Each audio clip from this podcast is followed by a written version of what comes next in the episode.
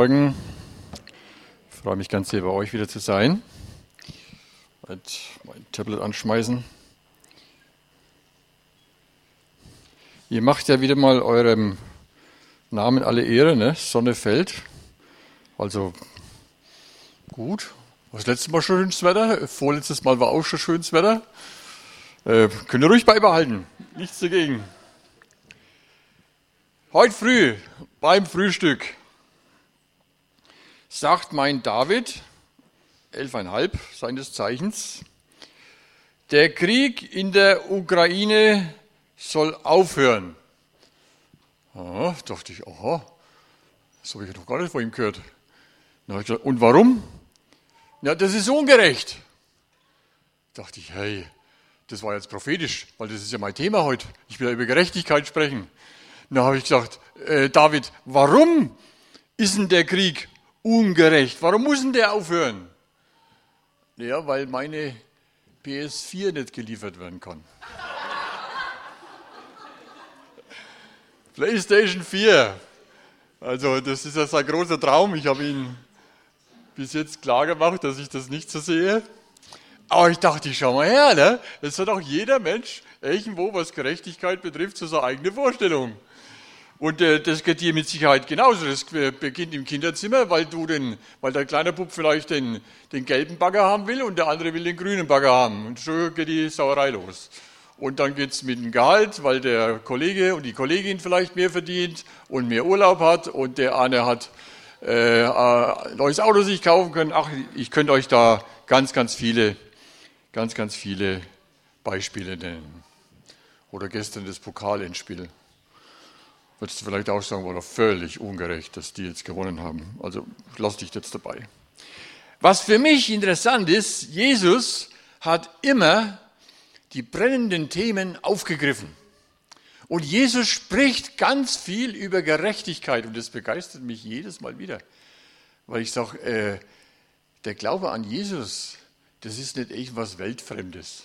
Also da ist nicht etwas, was du dir so etwa herunterziehen musst, was könnten das jetzt mit mir zu tun haben, sondern der Glaube an Jesus und sein Wort, das ist total persönlich und total zeitgemäß. Ich glaube, wenn Jesus heute unter uns wäre, dann würde er vielleicht über das Thema Leihmütter sprechen oder über Diversität, sexuelle Orientierung oder über Sterbehilfe ist ein, Programm, ist ein Thema oder über Waffenlieferungen.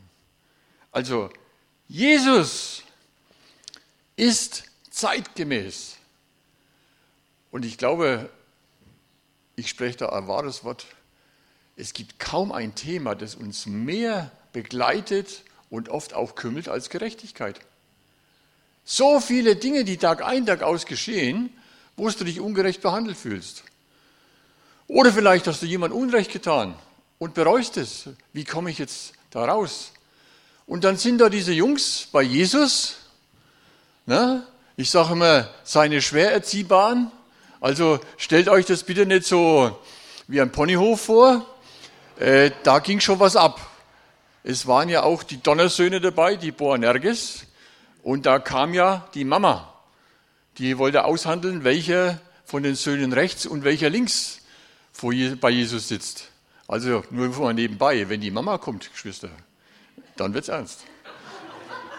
Wenn die Mama das in die Hand nimmt, dann wird's ernst.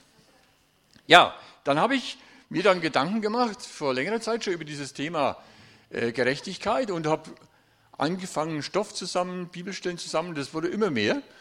Und dann dachte ich mir, das teilt sich jetzt in zwei Teile auf. Und den ersten Teil habe ich vor zwei Wochen in Kulmbach gepredigt. Könnt ihr euch die Konserve bestimmt irgendwo runterladen. Und heute kommt also der zweite Teil. Ich werde ein paar Sachen wiederholen und ein paar Sachen neu dazu bringen. Die zentrale Bibelstelle Matthäus 5, Vers 20. Denn ich sage euch, wenn nicht eure Gerechtigkeit besser ist als die der Schriftgelehrten und Pharisäer, so werdet ihr nicht in das Himmelreich kommen. Puh. Gerechtigkeit will jeder, das war Jesus klar. Nur halt der Weg dorthin, das ist unterschiedlich. Und Jesus nimmt ein ganz konkretes Beispiel. Er nimmt praktisch die Avantgarde der damaligen Zeit, wo man gesagt hat, also das ist das Paradebeispiel für Leute, die sich für gerecht halten und die der Meinung sind, wir sind ganz, ganz oben. Und dann sagt doch Jesus, dann sagt doch Jesus, wenn eure Gerechtigkeit nicht höher ist als die der Schriftgelehrten und Pharisäer. Schon Hammer, oder? Wenn, wenn einer sagt, also äh, der Manuel Gräfe als Schiedsrichter, der ist ja schon ganz gut, aber nee. Oder wie hieß dieser eine Richter Voskuhle am Bundesverfassungsgericht? Da gibt es ja noch mehr. Das würde einen Sturm der Entrüstung auslösen. Der Luigi Colina, ne, der, weißt du, der äh, ganz, ganz viel Platz im Gesicht gehabt hat, der Schiedsrichter, wenn der in Frage gestellt würde. Das Trachten nach Gerechtigkeit steht ganz, ganz oben. Und jetzt nimmt sich Jesus die Pharisäer da einfach mal zur Brust. Und ich weiß nicht, wie es dir geht. Also ich habe bis zu dem Zeitpunkt eigentlich von den Pharisäern kein besonders gutes Bild gehabt. Die Pharisäer galten über Jahre, über Jahrzehnte, über Jahrhunderte, vielleicht galten sie als heute noch, so als so das Paradebeispiel, naja, äh, es sind ja wegen der Buhmann, die sind die Bösewichte, die Scheinheiligen, die Widersacher Jesu. Es gibt ja sogar ein Getränk, das sich, das danach benannt wurde. Kennt ihr, oder? Pharisäer, hast du schon mal gehört? Äh, da hat ein Pastor in Ostfriesland sich gewundert, dass seine Damen beim Kaffeekränzchen immer dermaßen gut gelaunt waren. Ich denke, das passt doch was nicht. Die Ostfriesen sind doch eher verschlossen, ne? selbst die Frauen reden doch da nicht so viel. Also hat er den Kaffee mal probiert. Ja, war es klar, da war Schnaps drin. Und seit der Zeit heißt dieses Getränk Pharisäer. Als Kaffee getarnt, Schnaps ist drin. So bloß, dass man, dass man so sieht, was wir so für eine Meinung, also von den Pharisäern, und da schließe ich mich mit ein, äh, so eine Meinung haben, die gelten als besonders fromm und religiös, aber in Wirklichkeit, ach, da ist viel, viel Fassade. Also habe ich mich mal dahinter wegen geklemmt was sind denn diese Pharisäer überhaupt? Was haben denn die gewollt? Die Pharisäer, Geschwister, die wollten einfach nur Gottes Wort im alltäglichen Leben umsetzen. Da kann ich Amen dazu sagen, oder? Großartig. Das war ihr, ihre Vision, das war ihr Programm. Sie wollten Gottes Wort, das, was in der Bibel drin steht, wollten die im alltäglichen Leben umsetzen. Sie wollten zum Beispiel, dass Gottes Gebote auch im damals ganz weit verbreiteten Ackerbau äh, umgesetzt werden. Ihr kennt es, den Begriff Fairtrade, ihr kennt Bioprodukte, ihr kennt so grüne Labels. Die Pharisäer, wenn ihr so wollt, die waren unserer heutigen Zeit weit voraus. Das haben die alle schon gemacht. Die haben äh, eine, eine, äh, ein System gegründet, das nennt er sich Schafferim wird übersetzt mit Genossen oder Freunde. Es war ein Netzwerk von Gleichgesinnten und die wollten, dass fair in der Landwirtschaft und fair im Handel gearbeitet und gedacht wird. Huh, dachte ich mir, hey, die haben uns ja wirklich was voraus. Da war es zum Beispiel üblich, dass der Landwirt, wenn er sein Feld abgeerntet hat, nach dem Gebot Gottes außen am Rand noch was hat stehen lassen weil es ja keine Sozialversicherung gab, es gab kein Hartz IV, es gab nichts, wo man die Leute praktisch schon vom Staat her hätte ernähren können. Und dann konnten die armen Menschen an die Felder gehen und konnten, konnten sich praktisch das, was stehen geblieben ist, abernten und waren versorgt. Soll ich dir was sagen? Das finde ich genial. Bei uns hast du 25 Anträge stellen müssen, bis du das erste Mal wahrscheinlich am Maiskolben gekriegt hast. Ja, kennst du das Thema? Äh, in den Supermärkten wird ja ganz, ganz viel, Geld, äh, viel äh, Essen weggeworfen. Wenn jetzt jemand hingeht an diese, an diese Container und nimmt sich dieses Essen raus, weißt du, was dann ist? Da wird er angezeigt wegen Diebstahl. Das ist für mich ist das krank. Tut mir leid. Da würden Hunderte, Tausende Menschen, die ganzen, die ganzen Tafeln zum Beispiel, die werden alle fantastisch versorgt. Aber nee, bei uns ist es Diebstahl. Also, die waren viel besser drauf. Die hatten das viel richtiger gemacht. Sie hatten ein, ein, äh, ein Freiwilligkeitsprinzip, diese Schafferim, diese Pharisäer, und die haben gesagt, wir achten darauf und wir wollen auch nur solche Produkte essen. Und wenn wir zu Hause essen, dann essen wir nur so. Also mein Bild vom Pharisäer, muss ich euch gestehen, das hat sich ziemlich gewandelt, als ich das gelesen habe. Sie haben sich als das wahre Volk Gottes, als die Nachfolger Mose gesehen, richtig? Aber sie haben Gottes Werte verteidigt und bewahrt. Da dachte ich, meine Güte, das wäre toll, wenn das das bei uns gäbe, oder? Ich bin ja jetzt äh, fast begeistert von den USA. Habt ihr mitgekriegt, die Frau Pelosi, die Vorsitzende des Senats, die vielleicht ja, dritthöchste Persönlichkeit in den USA, der hat ihr Bischof untersagt, in Zukunft zur Kommunion zu gehen. Warum? Weil sie für Abtreibung ist. Boah, das, wenn du in Deutschland machst, da brennen die Kirchen, Leute. Da geht echt was ab. Dachte ich, ja, das ist eigentlich in diese Richtung. Da gibt es Gläubige, die sagen, nein, ich habe Werte und die verteidige ich. Und auch wenn es vielen vielleicht gar nicht passt, aber ich verteidige sie. Ich nehme Einfluss in die Gesellschaft. Gerade das Thema Abtreibung, Geschwister, das Thema Abtreibung, das ist bei uns schon ein Randthema. Kein Mensch denkt mehr drüber nach. Ich hatte mal einen Mitarbeiter und dem seine Mama ist ganz spät schwanger geworden. Die war über 40, ist er nochmal schwanger geworden. Und sie hat sich überlegt, beziehungsweise der Arzt hat ihr dazu geraten, das Kind abzutreiben.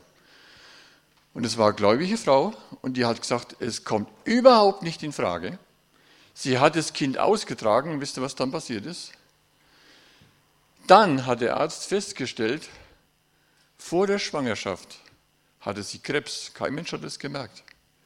Und durch die Schwangerschaft hat der Körper so viel Antikörper und so viel, was, nicht, was alles entwickelt, dass der Krebs besiegt wurde. Das habe ich nie vergessen. Dachte ich, wie groß ist unser Gott? Diese Frau wäre gestorben. Stell dir vor, die hätte das Kind abtreiben lassen und sie selber wäre gestorben an Krebs, hätte es gar nicht gewusst. Und durch ihre korrekte Handlung dem Wort Gottes gegenüber ist diese Frau gerettet worden. Sensationell. Ich glaube, Geschwister, die Pharisäer in der heutigen Zeit, die würden zu Themen wie Finanzen zum Beispiel, zu Steuern, zu dem, was korrekt ist, was anständig ist. Durch, wenn zurzeit sehe, was äh, an Preisen verlangt wird. Wir haben jetzt eine Rechnung gekriegt von der Gemeinde, dass sich die, die Gaskosten bei uns verzweieinhalbfachen. Das macht mir doch kein Mensch weiß, dass das wirklich so ist, dass sich das so verteuert hat. Da gibt es doch genug Leute, die können doch, die, die haben ja nur noch Dollars in den Augen wahrscheinlich. Ja, oder mit dem, mit dem Tanken und so weiter und so fort. Ich glaube, dass die Pharisäer in der heutigen Zeit da ganz klar Stellung dazu nehmen würden. Die würden vielleicht vor einer Bank demonstrieren, vor einem großen Konzern, und würden sagen, Leute, das ist nicht recht, was ihr tut. Sie würden keine esoterischen Kurse besuchen. Keine Zaubershows gäbe es bei den Pharisäern. Es gäbe keinerlei pornografische Darstellungen. Übrigens, wenn du mal in Jerusalem warst und hast die Jerusalem Post gelesen, für mich ist es die einzige Zeitung auf der ganzen Welt, wo es keine Horoskope gibt. Das ist interessant. Es gibt keine. Also es gibt noch Menschen, da zählt dieses, es ist nicht recht, noch ganz, ganz groß. Diese Pharisäer, die würden in unserer heutigen Zeit viele, viele Filme anprangern, würden sagen, das dürft ihr nicht senden. Also wenn wir mit unseren Kindern manchmal an, an Filmen uns angucken, äh, da steht dann drin, ab sechs Jahre freigegeben. Äh, da würde ich sagen, ab sechs Jahre vielleicht, aber nicht ab sechs Jahre. Es ist unglaublich, was heute uns vorgelegt wird und kein Mensch sagt irgendein Wort mehr dazu. Also, ich glaube, ihr habt es verstanden. Ich möchte einfach die Pharisäer mal ein bisschen rehabilitieren. Und nur vom Gedankengut, nur von ihrer Idee, was sie getan haben, uns ermutigen zu sagen, nee, das sollten wir doch auch leben. Ja, es ist schwer in Deutschland. Ja, es ist schwer, weil du ganz schön Gegenwind ernten wirst. Aber es wird sich lohnen, wenn du wieder den Mund aufmachst, in Weisheit, in Freundlichkeit und mal zu sagen, nein, mache ich nicht. Schau, ich, ich wünsche mir von meinen Buben, dass er mal eine Frau kriegt, für die er der Erste ist. Ich möchte, dass er rein in die Ehe geht und ich möchte, dass er eine Frau bekommt, die auch noch mit keinem anderen Mann geschlafen hat. Das ist absolute Mangelware in unserer heutigen Zeit. Ist ja überhaupt kein Ideal. Das Ideal ist, dass, also, dass du vor deiner Eheschließung möglichst viele Beziehungen haben musst. Warum? Warum, Geschwister? Ich möchte, dass wir das wieder verteidigen, unsere Werte. Und dass wir Wege finden, um das auch wirklich klar zu machen. Okay. Ja, wo ist denn jetzt die Kritik Jesu? Also, wenn ich das jetzt so sehe, kann ich es ja fast nicht verstehen. Er sagt ja sogar noch, pass auf, in Matthäus 23, Vers 1, da redete Jesus zu der Volksmenge und zu seinen Jüngern, die Pharisäer und Schriftgelehrten haben sich auf Moses Stuhl gesetzt. Und jetzt pass auf, alles nun, was sie euch sagen, dass ihr halten sollt, das haltet und tut. Hast du das gewusst? Die, die so schlecht wegkommen, da sagt Jesus, alles, was die euch sagen, das haltet und tut. Aber jetzt kommt der nächste Satz. Aber nach ihren Werken tut nicht denn sie sagen es wohl, tun es aber nicht. Sie binden nämlich schwere und kaum erträgliche Bürden und legen sie den Menschen auf die Schultern, sie aber wollen sich nicht mit einem Finger anrühren. Das ist das Problem. Das sind, ich nehme mal das Wort Christen, richtig gut gestartet, mit richtig guten Motivationen, aber sie sind im Laufe der Zeit in irgendwelche Fallen da hineingetappt. Sie haben Werte gepredigt, aber gelebt haben sie sie nicht. Sie haben was ganz, ganz anderes gemacht. Und das ist es, was Jesus anklagt. Und da habe ich mal ein paar Sachen rausgesucht, was die eigentliche Kritik Jesu war. Das erste ist die Heuchelei, Geschwister. Was du von anderen erwartest, das tu ihnen selbst, sagt Jesus. Das ist ein ganz schön hartes Wort. Es kommt ja keiner. Es macht ja keiner was. Die wollen ja alle nichts damit zu tun haben. Und er mag es halt erst mal selber. Investier. Das ist eigentlich ein, ein typisches Unternehmerwort. Investier dich doch erst einmal und dann gucken mal, was zurückkommt. Wenn niemand mehr investiert, wenn in einer Gemeinde niemand mehr investiert, wenn Christen nicht mehr investieren, dann wird auch nichts mehr zurückkommen. Jesus sagt, was du von anderen erwartest, das tu ihnen selbst. Das ist ein hoher Anspruch, Geschwister. Das ist ein ganz, ganz hoher Anspruch. Und für mich so ein typisches Beispiel für Heuchelei ist die Geschichte mit der Ehebrecherin. Da kommt eine Frau zu Jesus und die Pharisäer gleich hinterher und sagen, die Frau ist beim Ehebruch ergriffen worden, die muss gesteinigt werden. Was sagst du dazu? Ja, nach dem alten mosaischen Gesetz musste die Frau gesteinigt werden. Stell dir mal vor, in Europa, in Deutschland wäre das noch so. Äh, jeder, der Ehebruch betreibt, muss gesteinigt werden. Also ich würde mal sagen, dass sich die Bevölkerung von 80 Millionen signifikant, signifikant reduzieren würde. Naja, Jesus widerspricht ja nicht. Ja, steht ja im mosaischen Gesetz auch. Wir müssen nicht begreifen, warum das so ist, aber es steht ja drin. Ja, was ist denn jetzt das Problem? Äh, ja, warum bringen denn die bloß die Frau? Ich weiß nicht, wie es euch geht, aber ich bin der Meinung, Ehebruch alleine geht nicht. Oder? Vielleicht in, Zeiten, jetzt, in Zeiten mit, mit Diversität kommen sie vielleicht auch noch dahinter, dass das noch möglich ist. Aber also für mich, meiner naiven Vorstellung, geht es nicht. Man kann nicht mit sich selber die Ehe brechen. Da gehört ein Mann dazu. Aber den haben sie gar nicht aufgezeigt. Ja, warum? Vielleicht war er ja einer von ihnen. Vielleicht war ja der Sohn von einem ihrer Pfarrer oder Bischöfe oder Obersten. Und das ist es, was Jesus ankreidet.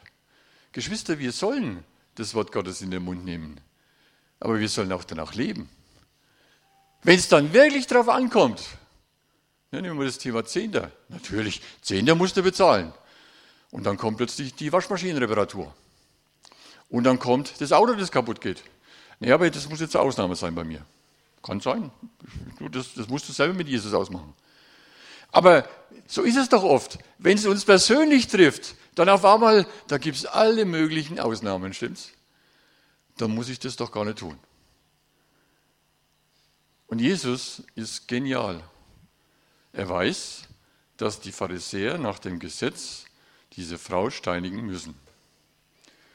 Und die waren schnell beim Steinigen. Der Flavius Josephus, dieser Geschichtsschreiber, der berichtet, dass im Tempel immer wieder so kleine Steinhaufen rumlagen. Nicht, weil die mit den Bauarbeiten nicht zurechtgekommen sind. Nee, es könnte ja sein, dass da morgen einer gesteinigt werden muss. Sage ich jetzt mal ganz suffisant. Und da brauchst du ja ein paar Steine dazu. Du, das ist eine Einstellung, oder? Falls das soweit ist, falls ich einen finde, der da also richtig da was daneben haut, dann können wir den ja ein bisschen steinigen. Und Jesus stellt das mosaische Gesetz überhaupt nicht in Frage. Er sagt noch, wer von euch ohne Sünde ist, der werfe den ersten Stein. Wie ist es bei uns, Geschwister? Wie schnell sind wir bereit, Steine zu schmeißen?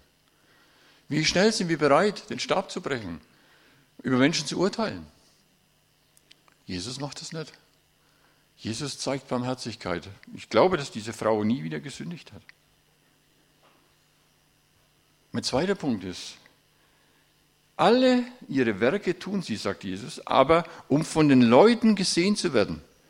Sie machen nämlich ihre Gebetsriemen breit und die Säume an ihren Gewändern groß und sie lieben den obersten Platz bei den Mahlzeiten und die ersten Sitze in den Synagogen. So, das trifft natürlich jetzt mich. Ich bin einer von an den ersten Sitzen. So, okay. Ihr wisst, dass das so nicht gemeint ist. Äh, die Pharisäer, die waren ganz sehr auf ihre Öffentlichkeitswirkung aus. Die haben immer geguckt, schauten da wegen einer zu.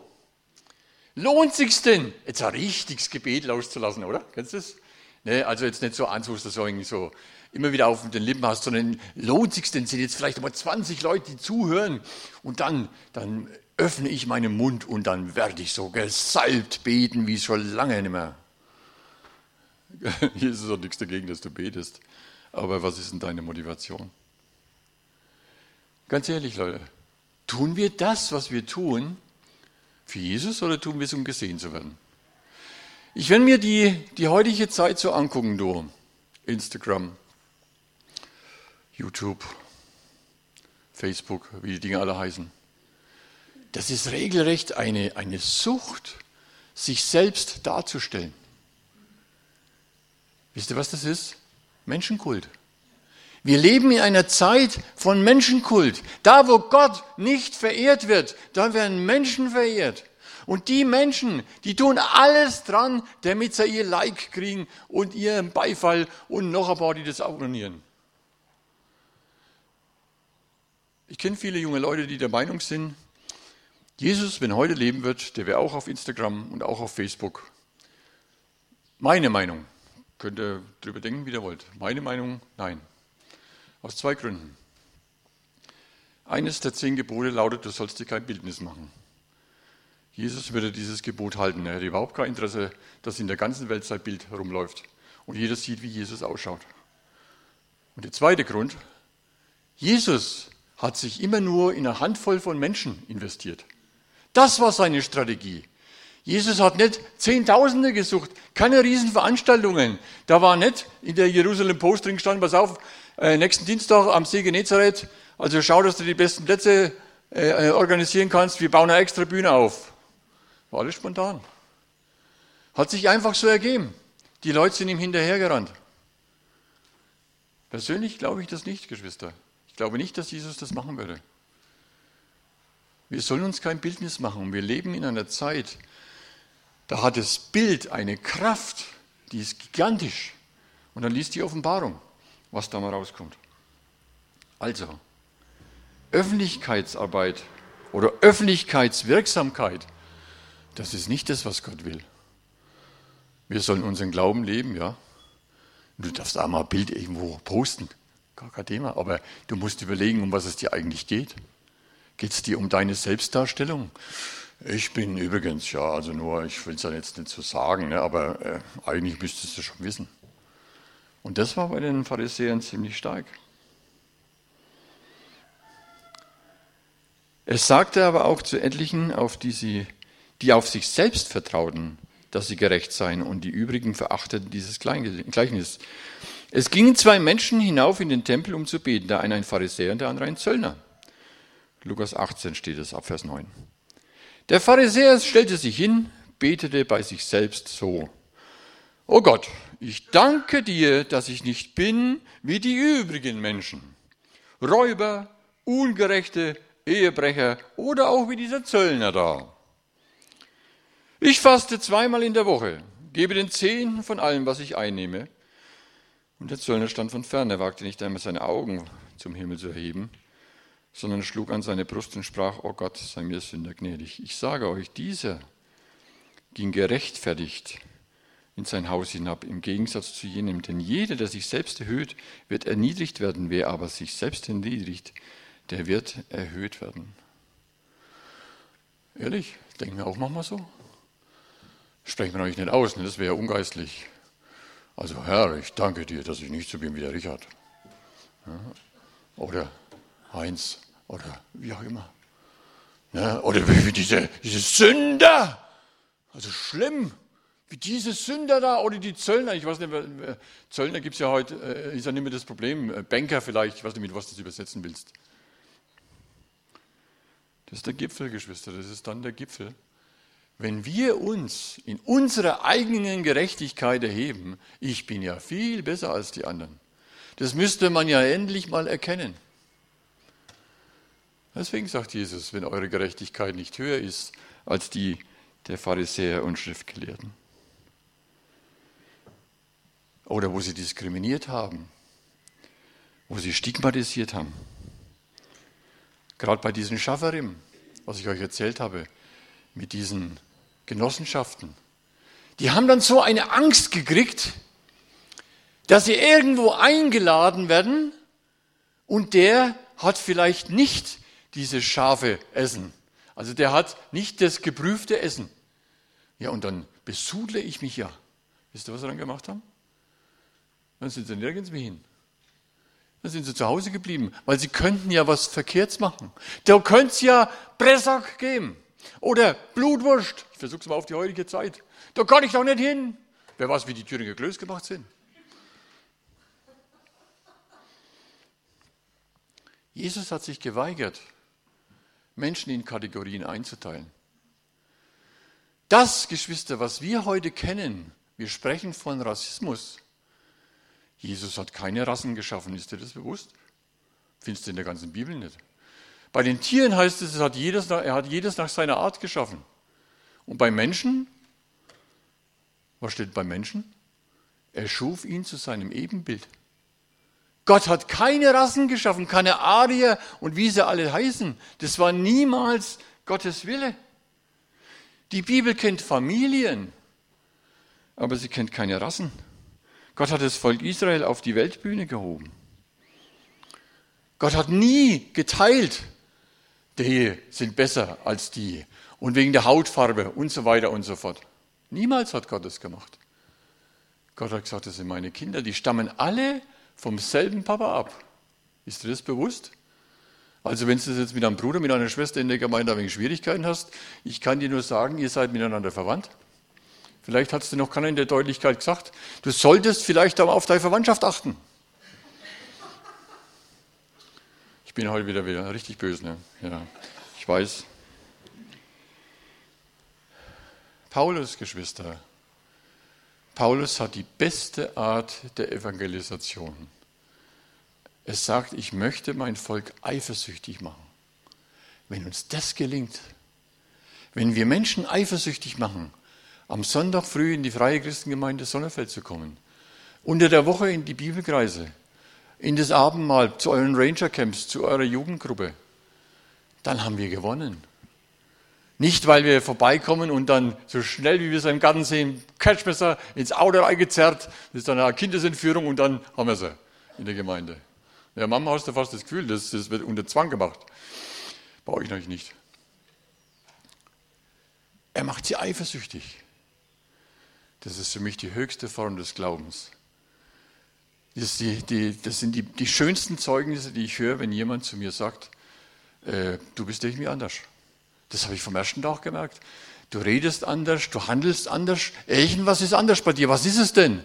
Du, wirst dich oft, oft überlegen musst, wie komme ich denn jetzt endlich ins Gespräch? Kennst du das? Wie, wie, wie kann ich denn jetzt endlich einmal über Jesus oder was mit dem reden? Und dann kriegst du die Steilvorlage, ne?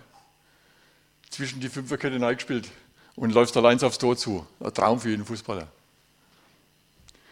Ich komme zum Schluss mit dem wichtigsten Punkt.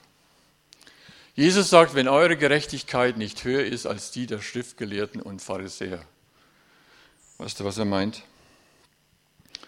Römer 10 ab Vers 9. Wenn du mit deinem Mund bekennst, Jesus ist der Herr, und wenn du von ganzem Herzen glaubst, dass Gott ihn von den Toten auferweckt hat, dann wirst du gerettet werden. Wer also von Herzen glaubt, wird von Gott angenommen. Und wer seinen Glauben auch bekennt, der findet Rettung. So heißt es schon in der Schrift, wer auf ihn vertraut, steht fest und sicher. Da gibt es keinen Unterschied zwischen Juden und anderen Völkern. Sie alle haben ein und denselben Herrn, Jesus Christus, der aus seinem Reichtum alle beschenkt, die ihn darum bitten. Denn jeder, der den Namen des Herrn anruft, wird gerettet werden. Halleluja. Und das, Geschwister, war das größte Problem der Pharisäer. Den Namen Jesu hätten die nie angerufen. Niemals. Der hat ja gar nicht in ihr Beuteschema reingepasst. Von dem sich was sagen zu lassen. Wo kommt denn der eigentlich her? Äh, aus Nazareth, na, da ist ja noch nie was Gutes dahergekommen. Ja, und äh, mit seiner paar zwölf Leuten, was macht er da? Die Gerechtigkeit, die höchste Gerechtigkeit ist die Gerechtigkeit aus Glauben an Jesus Christus. Und dafür predige ich und dafür haben wir Gemeinden. Wir können uns über alles Mögliche unterhalten, aber es geht letztendlich um die Gerechtigkeit aus dem Glauben an Jesus Christus. Und wenn heute irgendwas passiert, ich denke oft dran, wenn Sie die Bilder zeigen, da sitzt ein, Soldat in einem, in einem Panzer drin und dann zeigen die Drohnenaufnahme und der schießt in den Panzer rein, der ist in Bruchteil einer Sekunde, ist der Mensch tot. Wenn der das vielleicht noch mitkriegt, dass das sich was ihm nähert, dann gäbe es nur eine Möglichkeit, gerettet zu werden, dass die Seele gerettet wird, wer den Namen des Herrn anruft. Zum Glück ist Jesus kein Deutscher. Wir müssen keine Formulare schreiben. Keine drei Durchschläge. Ne? Keine Genehmigungsgebühren. Das Evangelium, Geschwister, ist das Beste, was es gibt. Das funktioniert in Bruchteilen von Sekunden.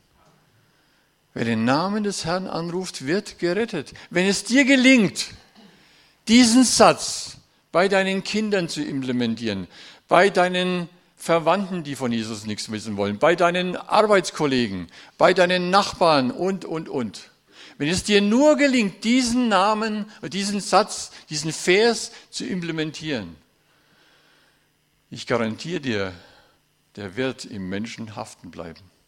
Das Wort Gottes kommt nicht leer zurück. Und ich glaube, wir werden erstaunt sein über Menschen, die wir im Himmel wiedersehen, wo wir das nie geglaubt hätten, die vielleicht genau diesen Vers, wer den Namen des Herrn anruft, wird gerettet. Diesen Vers in dem Bruchteil einer Sekunde ansprechen und sie werden gerettet. Also wenn du von Gerechtigkeit sprichst, Toll, was die Pharisäer gemacht haben. Vorbild. Können wir wirklich nacheifern. Aber die höchste Gerechtigkeit, Geschwister, die über allem steht, ist der Glaube an Jesus Christus. Und mit dem Mund bekennt und im Herzen glaubt. Das ist unsere Botschaft. Und dann ist das Thema Gerechtigkeit geklärt und gegessen. Ich möchte einen Aufruf machen. Ist jemand da von euch? Jemand, der sagt, ich, ich bin da eigentlich noch nicht so durchgedrungen. Vielleicht höre ich es heute das erste Mal. Diesen Namen des Herrn, diesen Namen von Jesus soll ich anrufen. Ja, ruf ihn an, probier es doch aus. Wenn du in einer Situation steckst, vielleicht bist du sehr krank, weißt nicht, wie lange du noch leben sollst. bist in einer Situation, wo du nicht weißt, wie das morgen weitergeht. Egal, von mit welchen Problemen du zu tun hast. Probier es aus. Ist jemand da von euch, der sagt, ich möchte diesen Jesus ganz neu kennenlernen oder ich möchte ihn wieder, wieder kennenlernen. Ich möchte das festmachen heute Morgen, dass das meine Gerechtigkeit ist, nicht mein Handeln, nicht das, was ich für richtig halte, sondern die Gerechtigkeit aus Jesus. Ist jemand da? Gib einfach ein Handzeichen. Jesus. Danke, Herr. Lasst uns miteinander beten. Jesus, du hast den Menschen etwas gebracht, das kein anderer tun konnte. Auch wenn unsere Werte so hoch sind, wenn unsere Programme fantastisch sind. Aber gerechtfertigt zu werden, und keiner von uns ist gerecht. Keiner von uns könnte ohne dich die Gebote halten. Wie oft fallen wir, wie oft scheitern wir daran. Aber wenn wir deinen Namen anrufen, dann wäschst du uns rein von aller Schuld. Und ich bitte dich, Herr, dass du heute Morgen das ganz fest in unsere Herzen setzt, egal was kommt. Und die, die Wolken in dieser Welt, die werden dunkler und dunkler. Aber wir haben dich, Herr. Und dieses Wort, wer den Namen des Herrn anruft, wird gerettet, das gilt nach wie vor. Es hat keine Zeitbegrenzung. Es ist nicht begrenzt auf ein Land oder auf spezielle Menschen. Es ist ein Wort für den, der glaubt. So bitte ich dich, Herr, dass du heute in den Herzen etwas festsetzt, etwas ganz, ganz festsetzt und dass daraus, aus diesem Samen, ein regelrechter Baum erwächst. Und diese Bereitschaft und diesen Willen und diese Freude, dieses Wort weiterzugeben. Wer den Namen des Herrn anruft, wird gerettet. Amen.